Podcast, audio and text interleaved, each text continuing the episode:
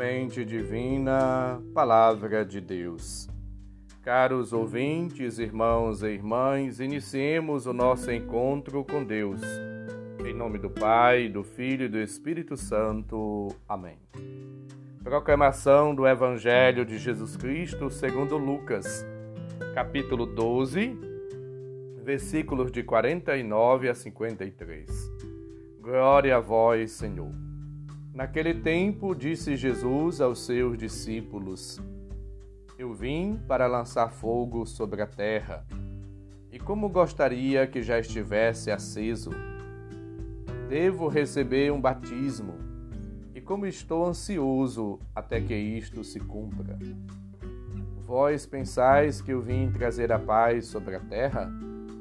Pelo contrário, eu vos digo, vim trazer a divisão pois daqui em diante, numa família de cinco pessoas, três ficarão divididas contra duas, e duas contra três. Ficarão divididos o pai contra o filho, e o filho contra o pai, a mãe contra a filha, e a filha contra a mãe, a sogra contra a nora, e a nora contra a sogra. Palavra da salvação. Glória a vós, Senhor. Jesus afirma claramente: Vim estabelecer a divisão. Versículo 51. Como é possível isto? Jesus, na última ceia, rezou para que todos tivessem um só coração e uma só alma.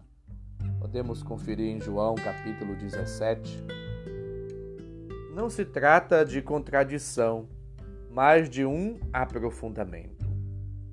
Para abrir o coração, dilatar o coração humano, Jesus, ele oferece e dar-nos a sua palavra. Para abrir o coração e o meio em que vive a paz de Cristo, o discípulo deve dissociar-se de todos quantos na mente e no coração pertence ao mundo que jaz sob o poder do maligno. 1 João 5,19. Não é possível servir a Deus e ao dinheiro. Mateus 6,24. Jesus usa o termo mamona, que não significa só dinheiro, mas todo e qualquer ídolo que possa assim aninchado na mente no coração de quem o quer seguir, fazer parte do reino de Deus, fonte de paz e de amor. É preciso, portanto, fazer uma opção, uma escolha por Deus, pelo reino, pela vida, pelo seguimento. É necessário caminhar com Cristo e assumir a vida, a palavra, a mensagem o discipulado de Cristo. A exemplo dele, na pobreza, na simplicidade, na humildade, na obediência, na castidade. Viver uma vida, portanto, com a mentalidade de Cristo. Cristo, ele diz que é preciso superar toda e qualquer atitude de paz pacifista, ou seja, devemos viver interiormente inquietados pela grandeza, pela graça, pela presença, pelo amor de Deus que nos leva cada vez mais a uma vida, a um estilo de vida idêntico àquele de Cristo. Devemos procurar viver na concórdia, na unidade, viver nos tempos que vivemos, procurando espaços para o encontro com Cristo, para a experiência de Deus. E assim, neste encontro com Cristo que interiormente nos cumula e nos enche e nos inunda de graças e de dons, precisamos buscar enfrentar as intempéries da vida, os problemas, as dificuldades, as divisões necessárias para que possamos ser fiéis a Cristo e à nossa consciência. Com frequência a espada ela está aí e pode ser usada dentro de nós contra a mania de querermos ser sempre os primeiros, o centro das atenções, dos afetos, dos consensos. Precisamos viver uma vida de equilíbrio, de domínio, controlando as paixões que tornam pesadas a mente e o coração e que possam impedir a alegria da contemplação, da vida verdadeira, que assim nos leva a viver a bem-aventurança e a experiência do amor que na eternidade não terá limites. Precisamos estar sempre neste, nesta luta, neste combate espiritual, pode ser interior ou exterior, e com a palavra de Deus e unidos a Cristo, devemos, na força do Espírito, enfrentar as intempéries da vida e procurar fazer sempre a vontade de Deus. Louvemos e agradeçamos a Deus pelo seu Espírito, pelos auxílios, pelas graças, pelos dons que Ele derramou em nossos corações, para que possamos assim enfrentar no dia a dia da nossa vida este combate, esta luta e as dificuldades, as provas, as tentações, unidos a Cristo, na relação de amor a Ele, no amor ao próximo e fazendo sempre adesão ao reino de Deus e praticando a caridade.